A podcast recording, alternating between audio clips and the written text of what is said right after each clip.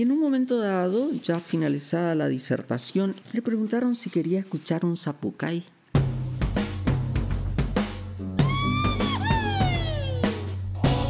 Bienvenidos a la primera edición de este podcast. En el programa de hoy hablaremos del día en que Borges vino a Corrientes. Mi hermana me dijo una vez que la gente de Corrientes tiene este, muchas caras de canallas, pero yo diría que, en todas partes hay caras de canallas. Eh, don Borges, ¿cómo va a decir eso? No, mentira. Borges nunca dijo una cosa semejante, es cierto, esa es su voz. Pero ya sabemos que vivimos en una era donde predomina la información falsa y los audios editados, y sin embargo, les traigo una muy buena noticia, que es que toda la gente que voy a entrevistar para reconstruir los hechos que acontecieron alrededor de esta visita es toda gente muy confiable, pero antes quisiera contextualizar un poco este suceso, porque el hecho de Borges en Corrientes, quizá minúsculo a nivel mundial, es sin embargo un hito cultural fuera de serie para una ciudad como Corrientes, y no porque no amerite la visita, sino porque queda lejos y encima somos pocos. Borges, en cambio, ya era bastante famoso para el tiempo en que vino a dar su primera conferencia. Para conocer lo que pasó en aquella oportunidad que visitó Corrientes, entrevisté a una de las escritoras que lideró la iniciativa de descubrir una placa conmemoratoria en los lugares donde Borges brindó sus conferencias. Elena Celada de Fiorio forma parte de un grupo de intelectuales llamado Los Borgianos de Corrientes. Fueron precisamente los Borgianos de Corrientes, junto con los miembros de la Biblioteca Juan José Folguerá, quienes se movilizaron para recolectar evidencia e inmortalizar el hito de la visita de Borges en una placa.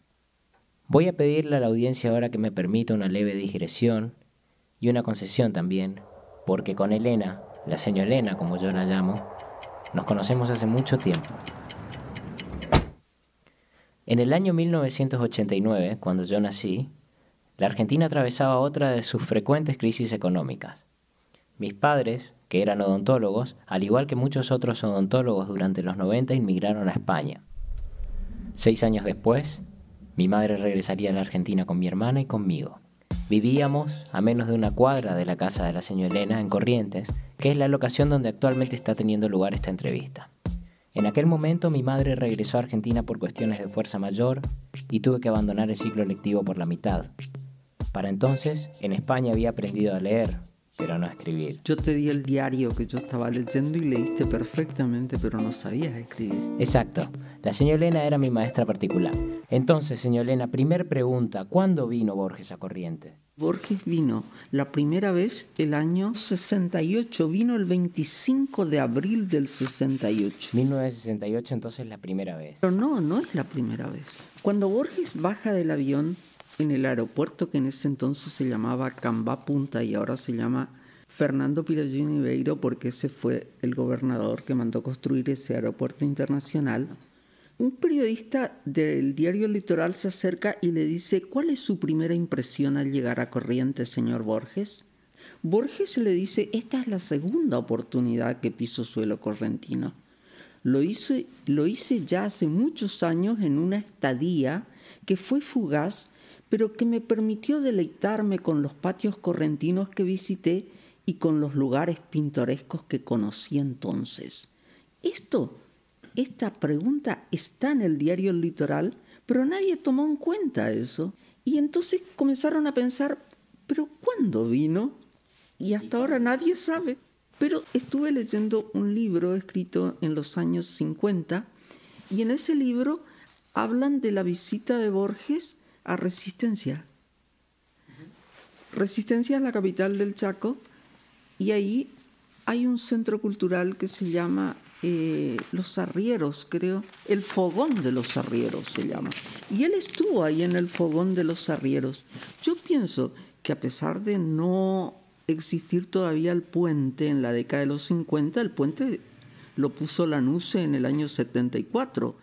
El, el puente que une Corrientes y Chaco él pudo haber cruzado en alguna balsa, en algún vaporcito, que así se cruzaba antes el río, y pudo haber visitado Corrientes. Pero como nadie lo conocía, seguramente él ya había escrito el Aleph en el año 49. eso no está registrado o estará registrado en algún diario que habría que investigar, ir al archivo de la provincia y revisar todos los, los diarios de, lo- de la década de los 50. Pudo haber venido. O sea, por eso es que cuando uno comienza a contar, dice es la primera vez. No, es la segunda. Él vino en compañía de su primera esposa, Elsa Astete Millán, y estaba ciego ya. Y se hospedó en el Hotel Corrientes por Junín frente a la Plaza Cabral. Lo trajo la firma Olivetti. De máquinas de escribir. Esa, la firma Olivetti de máquinas de escribir. En el diario yo vi una foto cuando Borges es recibido en el aeropuerto por el presidente de la Sociedad Argentina de Escritores, de la SA de Corrientes, el poeta correntino Franklin Rúbeda, y a la derecha el señor gerente de la sucursal de Olivetti Argentina. Ellos lo trajeron. ¿Y el lugar de la primera conferencia cuál fue? ¿Cómo prepararon la locación? Instalaron un estrado importante y bastante alto en la sala central del Jockey Club. Y también Emiliano Medina Lareu recordó que esa disertación estuvo muy colmada de gente y hasta en la calle Mendoza, ahí está la entrada del Jockey Club, había gente. Y en un momento dado, ya finalizada la disertación, él habló sobre la literatura policial. Le preguntaron si quería escuchar un zapucay.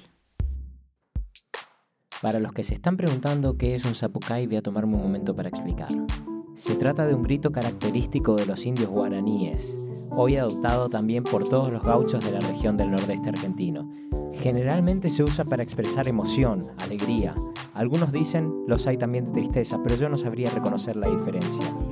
Y suena más o menos así.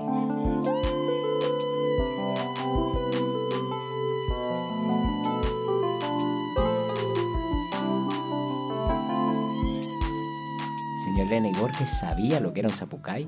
No, no, no, él no sabía lo que era el zapucay. Y el que iba a lanzar, porque dicen voy a lanzar un zapucay, porque es un grito nomás, no dice ni una palabra. ¿eh? Este, se colocó al lado y, y- toman fuerza, pues, oh, oh, oh, ah, es un grito tipo indio.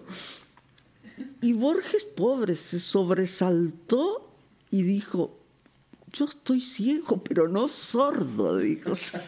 Sí, le gritaron en el oído, sí. Y, y bueno, y al cabo de nueve años, él volvió a Corriente. Es- Entonces, en el año 77, No le ofrecieron más zapucay. no, no, no. Vino al Josefina Conte, que es un centro cultural, antes se llamaba la Academia de Bellas Artes y hoy es un- pertenece al Estado y es el Instituto Superior Josefina Conte, sí. Ese día hacía demasiado calor. Había ventiladores, pero como había tanta gente y ese salón no es grande, Encima dice que le dieron una mesita muy chica, lo pusieron en el escenario, le dieron una silla, bueno, ahí estaba bien, pero él estaba ciego. Y, pero la mesita esa era muy chica y no le permitía meter sus piernas debajo de la mesita porque ya le tocaba la pierna. Lo que pasa es que una mesita coqueta esa, que hasta ahora la, tienen en el Josefina Conte en la dirección y le llaman la mesita de Borges. Darby Berti, que fue durante muchos años periodista del diario Litoral, me dijo que él no pudo entrar en el Jockey Club porque no tenía corbata. En esa época no se podía entrar al Jockey Club sin corbata. Sin embargo, Darby Berti sí tuvo la oportunidad de entrevistar a Borges en persona. Era el periodista encargado de cubrir el evento y además era el crítico literario más reconocido en aquel momento en el medio periodístico local. Por esta razón, fuimos a buscar a Darby Berti para que nos cuente la anécdota de cuando entrevistó a Borges. Darby, ¿dónde lo entrevistaste? ¿Cómo, cómo fue el...? Cuando viene a Corrientes la primera vez, para en el Hotel Corrientes, frente a la Plaza Sargento Cabral, Sargento Cabral que le salvó a San Martín en el combate de San Lorenzo. Eh, Él me dice, vamos a tomar un café. Había una conferencia de prensa a las 19 y yo me fui a las 17, 18 para ir antes de la conferencia y le digo al conserje ahí que quería hablar con Borges. Sí, pero la conferencia de prensa es la 19. No, no vengo para la conferencia, quiero hablar con él personalmente. Yo soy periodista, que se yo, bla, para que me deje pasar. Entonces le llaman, ya, todavía se manejaba bastante bien. Y él sale con la mujer, vamos a tomar un café, señor, me dice. Apareció de traje, estaba de Claro, con traje, bien vestido. Como era un otoño cálido, no como ahora que hace 4 grados, salimos a la Plaza Cabral. Me dice, Borges, yo quiero salir afuera, hay una plaza, ¿qué veo ahí? En el, ¿Qué hay ahí? Dice, porque no había un pito, veía bulto, digamos, pero veía algo. Sí. Y salimos con la mujer y él, salimos a la, a la plaza, ¿conoce la Plaza Cabral? Sí. En ese entonces era una plaza, como diría Borges, deleznable, porque parecía un montecito, ¿no? Bueno, pero se veía la estatua de Cabral a un nivel alto, eh, aunque usted fuera muy chicato, podría ver el bulto ahí, eh, rodeado de las cadenas que dice que eran de los cañones de la batalla de San Lorenzo, sé yo, toda esa leyenda. Me dice, ¿qué es? Parece un monumento, me dice Borges. Y le digo, es el sargento Cabral con la espada desenvainada, defendiéndole a San Martín en el momento que cae el caballo. Porque los dos son correntinos, digo, este nació San Martín en Yapeyú y este nació en Salada. Entonces queda un ratito en silencio y como meditando. Y me dice, me dice, aquí me siento más cerca de la patria. Bueno, y yo contaba esa anécdota al director de turismo de ese año, de Manía, creo, o años después, no recuerdo, que se llama Federico, Penín Palma. Y, ¿Y sabe lo que hizo Penín Palma? Puso en el frontispicio de la, de la Dirección de Turismo de la provincia de Corrientes una frase que decía, aquí me siento más cerca de la patria, Jorge Luis Borges. Grabado en letra placa. de oro, grande. Y eso me le conté yo por Digamos de un comentario espontáneo. Claro, fue una Porque. Borges nunca era espontáneo, siempre estaba, era un genio, entonces eh, siempre nunca le podía agarrar infraganti. Y cuando le agarraba infraganti era porque quería que vos le agarres infraganti. bueno, Darwin, muchas gracias por contarnos cómo fue su experiencia con Borges. Gracias por hacerme recordar a Borges. Y gracias también a ustedes por su atención y a todos los que llegaron al final de este show. Pueden recomendar a sus amigos. Si les gustó, bueno, me alegra mucho y si no, bueno, yo tengo un show y ustedes no. Esto se llama Nada está de más y espero verlos en la próxima edición. Página para recordar al coronel Suárez, vencedor de Junín. ¿Qué importan las penurias, el destierro, la humillación de envejecer, la sombra creciente del dictador sobre la patria, la casa del barrio del Alto que vendieron sus hermanos mientras guerreaba, los días inútiles, los días que uno espera olvidar, los días que uno sabe que olvidará. Si tuvo su hora alta a caballo en la visible pampa de Junín, como en un escenario para el futuro. ¿Qué importa el tiempo sucesivo si en él hubo una plenitud, un éxtasis, una tarde? Bueno, y sigue, pero dígame